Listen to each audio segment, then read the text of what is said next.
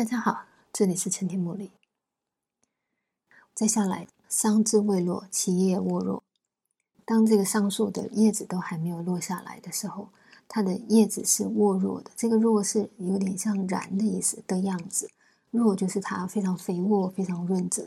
当这个树还啊非常新鲜的时候，一切当然都是非常好的。你就看到一种生生不息的、湿润的、温润的的这一切润泽的感觉。可是这个也只是未落之时。换句话说，就像这个男方的情感，当他还有情感，这个情感还没有衰竭，还没有要结束之前，当然一切都很好的哦，他会对你非常好，而且你可能会感觉到像这个绿叶沃若一样，你真的觉得是生机蓬勃的，真的是充满了希望一样。可是这个只是一时的。那么，所以下面就感叹了：这个虚皆鸠兮，这个余念虚，跟皆一样，都是感叹的语气词。鸠则是斑鸠的意思，那么兮也是一样的一个叹词，感叹斑鸠啊，不要吃桑所结成的果子，无食桑葚。换句话说，不要毫无顾虑的就接受了这样甜美的果子。那么有人的说法是因为斑鸠吃太多桑葚的话，它会醉的。换句话，他会失去了真正自己能够理智判断的可能。这个或许就是这个女性的自况了。如果伤是比喻她的先生的情感的话，那么就算你眼前看起来什么都结满了，什么都长得翠绿了，你也不要因此就理所当然的去截取它。然后虚皆女兮，无与士耽，就是感叹女人呢，哈，不要跟士，士是男子的意思。在诗经里面出现过几次士女并举的情况，那么通常如果士跟女并举，通常都是在讲他们彼此之间的一种爱情的关系。比如说少男的也有死君里面就有这个有女怀春，即是幼之，就是一个女孩子在一个青春怀春的心情，她对着爱情、对着青春有许多的梦想怀想的时候，那么即是幼之，一个男生就引诱了她。那么或者像贞丰的《真伪》这首诗。真伪这首诗也是以侍女并举的，比如侍与女，他们两个一起在真水为水凉水河流之处游览，去看当地的风俗的一些仪式，然后也去看这个水流的盛况。换句话，两个人约会一起出来游览，他也用士跟女。侍女一旦并举，在诗经里面多半都是指这两方有一种爱情上面的关系，这里也是这样子的。那么这个虚皆女兮，无与士耽是什么意思？就是在这个爱情关系当中，女方你感叹，女人呢，你要特别的注意，不要因为爱情正浓烈，你就与世单单是单逆在这个状态底下，或者你不要在这个情况底下陷入你的爱情而不可自拔，不要做这样的事情，不要单逆在这里。那么士之耽兮，有可说也。这个说这个字，有些人就念说。也有人念成睡，也有人说成是托这个字。这个我们先啊，再先放一边。那么他说，男生呢，如果单溺在这个情感，有可的；可是女生，女之单兮，不可这个说或睡或拖也，就是他就不行。换句话说，女生在这个恋情当中不要单溺，男生也许还可以，有可还可，但是女生是不可以的。那么原因是什么？就是这个说，或者是睡，或者是拖。第一种念成说的时候是说，如果一个男生陷入他的恋情当中，跟某个女人整天黏在一起，这个别人在后面议论纷纷或在说这件事情的时候还没有问题，但是他们的说法是不是这个女生能够承受的，会不会对这个女生有什么样的影响，这个就是另当别论。女生其实没有办法承担得住这些风言风语的，这是第一种。换句话，男方无所谓的，可是女方是会有影响的。那么，另外一种解释成睡的话，就是休息的意思，就是安息、安歇。一个男性在啊，当他就算深陷于他的恋情当中，他还是有可能找到他自己能够平息的、平静的可能性的。可是女生一旦单溺在这里面，她就真的没有办法抽身而出。他的专注或者他的深情，就真的可能再没有喘息的机会。那么第三种说法是脱，把它啊看作就是脱离的脱的这个字，意思也类似，就是男方如果单溺于爱情，他还是终有一天他可以脱身，他还是有非常大的主动的可能性，所以他仍然可以脱离开这个单溺的状态，他不会被整个这个东西淹没。可是女生就不能了，没有办法脱离了。好，再下一章，桑之落矣，本来是未落的，现在终于落下来了。其黄而陨，就是叶子都发黄了，而且开始陨落了。这个树上所剩的东西无几，就算生下来也都是枯黄的。那么，这当然在讲这个男生的情感已经慢慢的消散，或者是已经失去了那个新鲜的、充实的情感的样貌，已经开始落下去了，落尽了。那么，这个大概是三年以后的事情。所以他说：“自我主耳，除是往你这个地方，换成我嫁过来这里。”三年来，三岁十平。三年来，其实生活都并不好的，都是过着非常穷苦的、贫困的生活。再来，七水桑桑，兼车为上。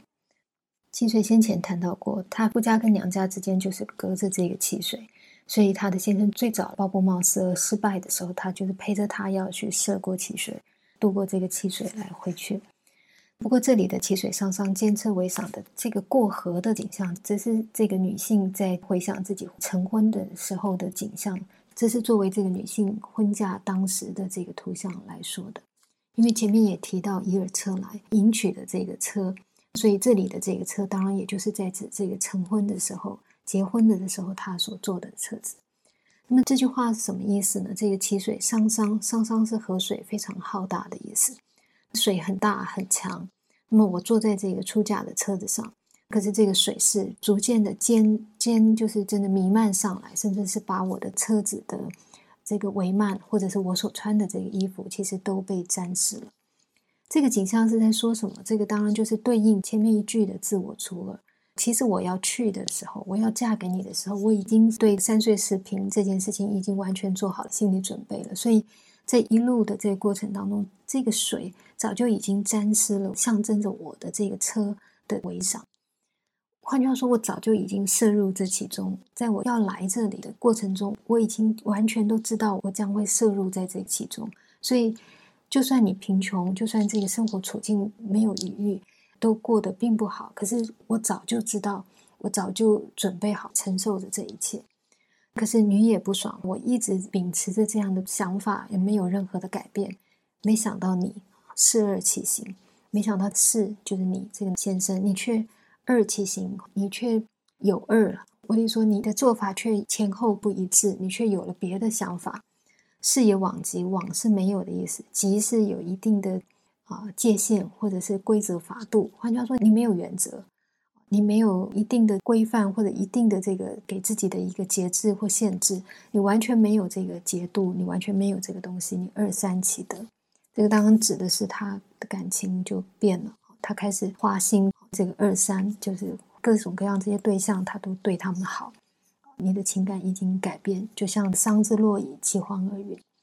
我对生活处境上面的贫困困难过得不好，我没有任何抱怨，但是没有想到。情感在这个时候发生了变化。诗人讲完了他跟他的先生的这个情感上面的改变之后，接下来他还是回到了生活的这个实物面来讲这几年来嫁为人妇的生活。他说：“三岁为妇，迷是老矣；夙兴夜寐，迷有朝矣。”两个“迷”都是没有的意思。那么他说，他嫁来这么多年来。迷失老也，就是没有办法入室休息的意思。哦，这个迷失，而都在做些什么？都在忙碌，都在劳动，都在做事。那么，说心夜寐是早上很早起来，然后，晚上很晚睡觉，就是每天早起晚睡。没有朝矣，就是啊，没有早上。换作白话的意思，就是没有早，没有晚，没日没夜的意思。那么，这整句话都其实是在表明。他嫁为人妇的这几年的时间里面，其实是多么的辛劳，多么的为这个家一直在持续的做东西。他并没有一天是偷懒的，没有一天是松懈的。言既遂矣，至于报矣。这个“言既遂矣”这句话，这个“遂”是完成的意思，实现了的意思。那么“言既遂矣”指的是什么呢？历来的解释有一些不一样的看法。那么，有的是说言既遂矣是有点像与子成说的意思，就是我跟你的承诺已经实现了，这是第一种意思。那么，也有的把这个言既遂的这个言换成这个承诺已经有所啊讲定了一个什么样的事情，不是从世人跟他的先生这个我跟你当时讲好了成婚，或者我们许下了对这个婚姻的诺言。不是从他们两个夫妇当初的这个诺言来说，而是从先生二三起得以后，换掉变心了，那么可能跟另外一个人已经啊有所约定，那么这个妻子也已经没有话可说。换句话我已经答应了整个这个事情。换句话我们商定好接下来要怎么处分这个家庭，怎么决定我们之间的关系，这个已经讲好了。那么这个是第二种说法。换句话言都是作为。彼此的一种言说，以及他们之间的某一些约定或某些讲好的某些意见，这个计税就是这个意见已经讲好了，或者甚至是已经实现了，你已经达成了。那么，另外一种解释则是把这个“言”当做一个语助词，本身是没有意思的。这个在《诗经》里面也常常这样使用“言”这个字。那么，当这样解释的时候，重点就只是在计税的这个部分了。他所针对的什么事情是已经实现或已经完成了，就是顺着整个前文一路下来，因为前面提到成婚以后的生活，曾经非常漫长的是过着这种非常贫困的状态。那么这个妇人她因此非常辛劳的啊，努力的去持家。那么这个言既遂矣的这个既遂矣，就是在说，那么今天当时的这个困难，当时的这个贫困已经度过了，生活已经好转。换句话说，他把整个情况比较。类同于我们之前所看的《被风骨风诗》的“喜欲恐欲局，继而颠覆，寄生际遇”的这一个过程。无论哪一种解释，那么到目前至于暴矣，就是现在的情况却是怎么样呢？换句话，我现在迎来的确实只是一种暴啊，暴乱也好，凶恶也好，或者暴力也好，我所迎来的现在眼前的这个境况，就是一点都不和悦的。一点都不温和，一点都没有任何的体谅，而只是充满了各种暴躁、暴力。那么从这句话，当然我们也可以看到，确实也是非常切合这个蒙这个人的。哈，我听说前面我们提到，他其实心里想什么，他就做什么。他其实是不懂得，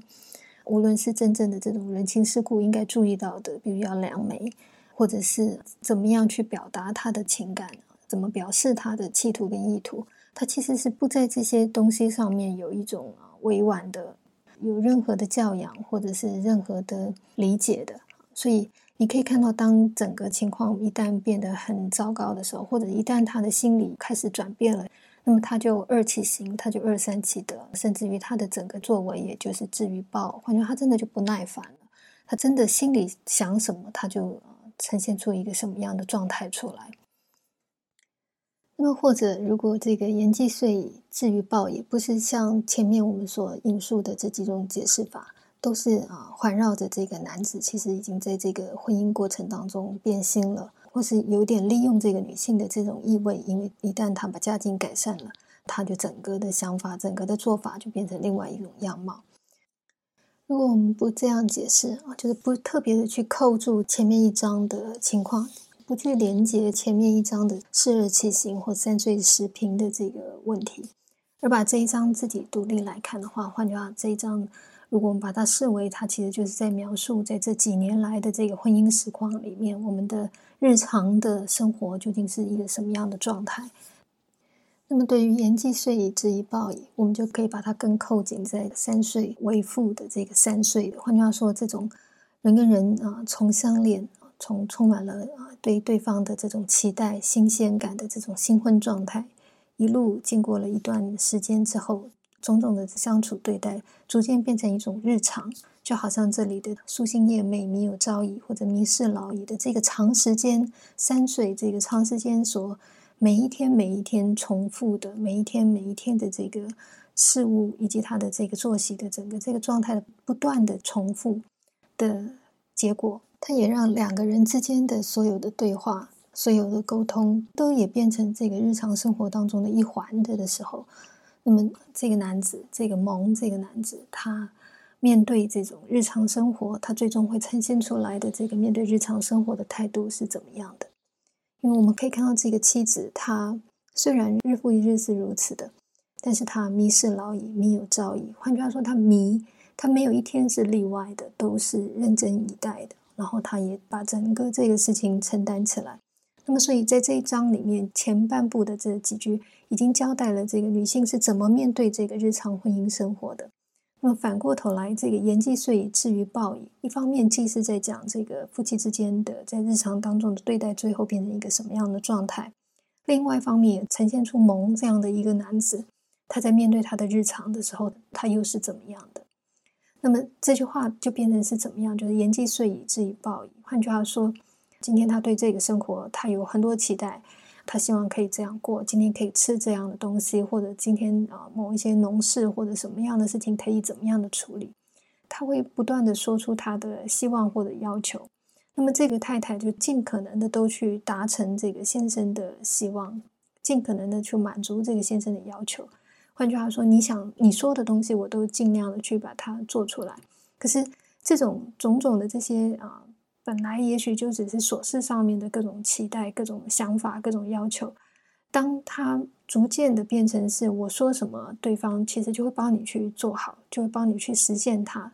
那么这个计税，就是这个东西已经变成一个常态，或者变成一个习惯以后，那么慢慢慢慢的，我们就会看到。他的言论的整个态度，或者是说他在提出他的要求的整个的这个状态，或者如果对方没有每一次都做到让他所提出来的东西是碎的的话，那么他的不耐烦，他的暴跳如雷，这个至于暴矣。换句话说，如果言既遂矣，至于暴矣，是如同这个三岁为父，迷失老矣，夙兴夜寐，弥有朝矣一样，都是环绕着这个日常的情况来谈的话。而不是从这个地方去反击，又想到你是不是变心，或者是整个这个生活的境况的变化的问题的话，呃，纯粹就是针对这个男性是怎么对待他的这个部分，而且是扣紧这个日常的层面来看的话，我们会看到这个男子到后来，他其实是变成一种，纯粹的变成只是要求而不实践。这跟这个女性跟这个妻子在几年来的状态底下，都在劳，都在劳动，都在实践。是完全不一样的姿态，那么久而久之，他也就习惯了这种要求的方式，那么逐步的变成了一种吆喝、命令，甚至是各种粗暴的言语的习惯。好，再下一句：“兄弟不知，悉其笑矣；静言思之，公之道矣。”这些情况，我的兄弟们都不知晓啊，他们都不了解，都不知道。那么“悉其笑矣”，“悉”是大笑的意思，他们反而也只是在那里笑。静言思之，当我能够静下来想这些事情的时候，公之道以。公是自己的意思，我对我自己感到哀悼。这里为什么兄弟却不知道这个女性的困难呢？我的意思说，如果他们是正常的兄弟姊妹，具有手足的情谊的话，今天这个女性她把在婚姻当中的这些遭遇告诉她的兄弟们的话，照理来讲是不会换来他们的大笑的。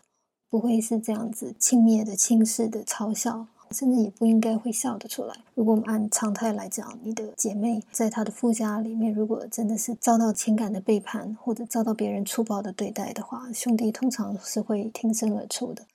他甚至是如果看到这对夫妇在他面前，而先生的口气稍微差一点，有些兄弟他们当场就会发起脾气来的维护自己的姐妹的。那么，所以这里的兄弟不知，悉其笑矣。究竟哪些东西是他们不晓得、不知道的？为什么会不知道？诗人在这里安插了兄弟的这些反应，我想是对解读这一章，或者是前面这个言既遂以至于报矣，究竟应该采什么样的解释？我想其实是有一些提示的作用的。大部分过去的解释，通常就把这些兄弟视为一种真的是不通晓人情啊，换句话他们说明真的是自私自利，或者甚至只是会嘲笑自己的姐妹。那么这个其实是一个非常变态的状态了。我就说，如果以这样的解释，这个其实把他的整个这个家庭的关系都看成是一种非常的不正常、非常的恶意。但是，是否需要一定要在这个地方啊特别的再加上，好像加油添醋的，或者落井下石的，在增加这个女性的困境，以至于让这个女性看起来真的是深陷在这种无论夫家或娘家都是极端受虐受暴极端不幸的处境。我想这或许不必要的，这个有点差出去，也不是整首诗环绕的重点。甚至于跟前面的，我们可以看到，当对方来啊希望提亲成婚的时候，之所以阻却，之所以延期整件事情，是因为要求要有良媒，以及。在这个女生出嫁的时候，她是以我会签的，换句话说，她是带着嫁妆去的。从这几个她的娘家对梁梅、对会签的做法或重视，可以知道她的家人绝对不是一个把女儿随随便便就嫁掉，或者不愿意为这个女儿或这个姐妹付出任何东西的这样的一种心态的。不健康的家庭，他们其实不是这样的，所以我们应该把这个兄弟不知的这里面的这个兄弟的这个情况，乃至于他们会嬉其笑语的这个反应，都从一种正常常态的情况来想，他们现在的做法以及他所反映出来的这个婚姻的实况，我想是比较合理的。那么，如果是这样的话，在什么样的情况底下，这些兄弟跟你仍然是有手足之情的，仍然会维护你的，但是他们却。没有办法知道你真正发生什么问题，然后他们会对于你现在表面所呈现出来的状态，他们会笑呢。我想，如果今天这个女生真的是因为丈夫背叛了，过得很不好，所以她奔回她的娘家，她去诉苦的话，那么没有理由仍然说兄弟不知的。兄弟应该对发生那样大的变故是有所知悉的，当然他们也不应该在这种情况底下啊，却产生了稀奇效应的这种反应。换句话说，我的意思是说，这一章其实它的重点还是应该把它摆在是这个女性对她婚姻日常生活的一个总数而已，而不是一个需要去连接前面的三岁视频或者四日起行的一种，好像事后在计较、事后在说你恩将仇报的这一种，把前面这一章跟现在这一章连接起来来对应来看的愤怨的说明，而只是对她婚姻日常平常状态的回顾。换句话说，言既遂矣，至于报矣。我想应该是以我们之前所讲的这个最后一种解释为主，这也才能够说明为什么兄弟对这些东西是不知道的，因为这些都是非常非常日常的、非常私下的家庭内运作的状态。这个不是我们从外部去看别人的婚姻或家庭的时候能够看到的东西。他的兄弟们所能够看到的，甚至是看到了以后会发笑的这一切。或许都只是，比如说他的先生的萌，作为萌的这样的一个形象，他先生的这种粗鄙、没有教养，在与娘家的人的啊相处的时候所呈现出来的各种笨拙，或许也都只在这个部分。那么，如果这种取笑也会对应到他们的姐妹，顶多我想也只是就你怎么会选一个这样的人？你怎么会喜欢这样的一个人的这种，嗯。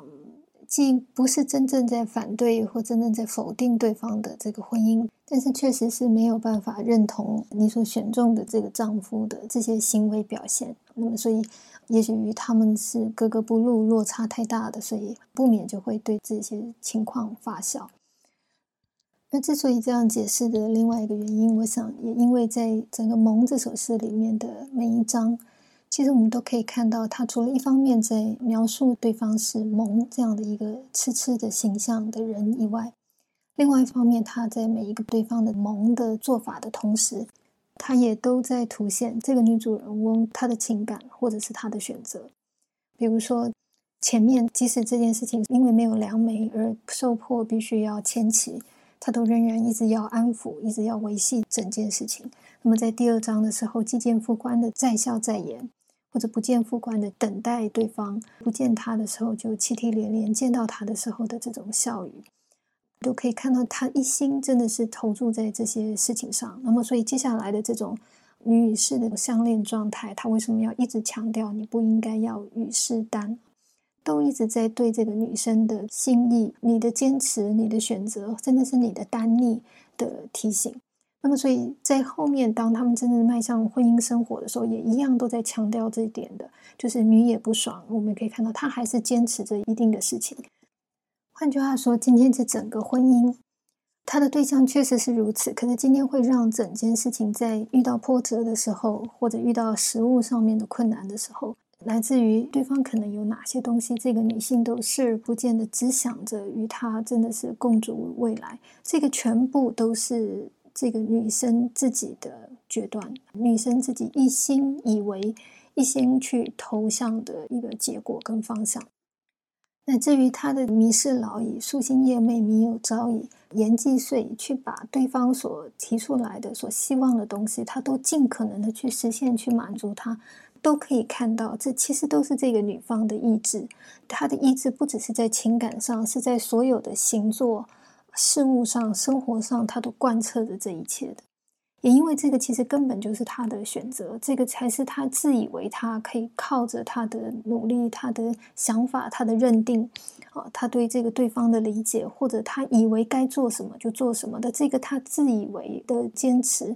这是《蒙》这首诗除了“蒙”这个重点以外，在相对的另外一方婚姻缔结的另外一方这个女性身上所强调的特点。我听说他自己的意愿，他自己的自主，无论是情感的，还是他对所有事物的打理，以及他对一个承诺、一个盟约的坚持，他对一个对象的选择的所有这一切，这个一直坚持自己的想法、坚持自己的情感的这个形象，只是在这个“盟”这首诗里面，相对于先生的这个部分的一个重大的要素。那么，所以兄弟所知的，也就在这个就是你的选择。你爱这个人，你要选择这样的婚姻，所以他们如果有所反应，当然所反映的就是现在眼前你的丈夫在他们面前所呈现出来，让他们发笑的、朴拙的，甚至是幼稚的，或者是粗鄙的这种让他们发笑的情况。那么他们所不知的，这是在你坚持的背后，你为了你的坚持，你所付出来的这全部这一切，以及你必须因此承受对方的变化，无论是在他的言语。态度上的变化，或者是他在情感上的变化的这一切，因为你的坚持所连带带出来的，在你跟你的先生之间内部所发生的这一切的事情。那么，所以这不是他们所知道的，他们所看到的只是你一直在坚持这样的一个婚姻，以及你所坚持的，对他们来说也就是蒙这样的一个人而已。他们所看到的只是这个蒙在他们面前所表现出来的种种的这些笨拙模样。那么，所以后面的这一章最后才会说“静言思之，公之道矣”。因为最归根究底，对这个女性到这个时刻，她其实已经非常的明白，这一切是她的功，是她自己决定的了，自己选择的一条路了。那么，所以整个这件事情最终发现，其实全盘失败，因此用了“道”这样子，类似一种对一个东西的死去的一个最极尽的哀伤、哀悼之意。换句话说，他真的发现他自己做错了，自己选错了，自己的所有这些坚持是绝望、是哀伤的、是不幸的。好，那我们看最后这一章了，在这一章里面，可以大概看到它其实分成两个部分。那么两个部分其实都还看得到这个女性在一直不断的重新的回想过去的情况。或者是对他自己的坚持的回顾，或者一种还不忍放下的时候的那一种回望。可是，在这两个部分的后半部，都是他对这种好像一直还放不下，还想再继续坚持下去的这一切的自我终止一种自己的劝解，大概是怎么样的？我们看基尔谢老老师我愿，这是在说。我本来想跟你一起老去的，但是我没有想到整个这个结果是老了，反而是你只剩下对我的埋怨而已。那么或者另外一种解释，他把这个“老死我愿”的这个“老”作为对前面这个吉尔偕老的概括。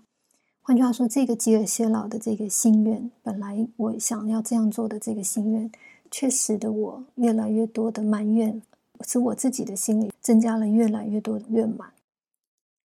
换句话说，我对我们彼此的关系跟情感的真正的状态，我自己的内心里面的这种负面，这种对自己的选择，以及对婚姻当中所发生的这一切东西，我越来越没有办法去平心静气的去看待。虽然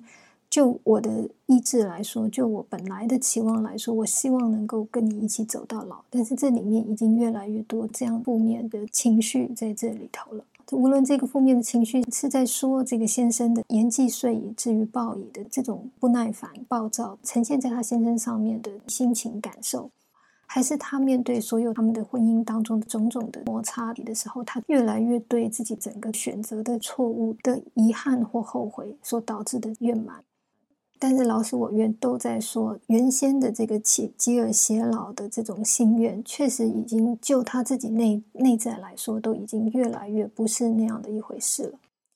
这就有点像我们前面举舜不告而娶的例子的时候，为什么他会说，如果他告诉他的父母他要结婚，而他父母不答应这样的事情的时候，他确实就不得娶了。可是他会在他的心里留下来了一个。对他父母的这种怨怼一样，我会说，这种自己内在的情绪感受，都会造成对自己本来想要从事的、本来想要投注的情感的内部的破坏。它会隐伏在这里面，它会不断的发酵，它会不断的造成整个这个情感以及它的关系的质变的。那么，所以第一部分的后半部，他因此说：“其则有岸，兮则有畔。”这个“其”是其水的意思，它一定有它的岸的。它一定会到岸的。洗是湿地的意思，嗯，这个半是有崖，也是它的这个崖边的意思，也会到它的界限的。换句话说，再怎么坚持，再怎么希望吉尔偕老的老，你希望在这个生命的历程上共同的走多长的一段路，可是无论怎么走，都像溪水，它是有岸的，溪是有畔的一样，最终最终这条路会到顶的，会到结束的那一天的。不应该以为这个是一个无穷尽的。无限期的延伸，最终应该上岸了，应该结束了，应该到止境了。那么，也有一些人把这个“其者有岸，兮者有畔”解释成是任何事情都有它的界限法度，可是他的先生却是一个没有法度的人。不过，我想，如果从整首诗来说，我认为“其者有岸，兮者有畔”比较像是这个女性在对自己意志、对自己的想法的自我提醒。好，接下来，再下一章，他又更具体的又再回顾一次。换句话说，他本来想要选择，本来想要坚持的这一切，他又再重新去回头去看，而且去看的时候，前面的这个饥饿偕老是往我们的未来，往一个后来发生的那个最终要影响的那个结果去看。那么，可是这个总角之宴。只是回过头去看年轻的时候的这种喜悦，与这个老对应、对反、相反的另外一个曾经有的这些美好的回忆。那么，确实是看到什么呢？看到言笑晏晏，就是真的是当时我们真的是非常的喜悦的。然而，信誓旦旦、不思其反，当时的我们的诺言，我们所许下的信约、誓约，都还历历在目呢。曾经是那样诚恳的，但是现在已经不思其反。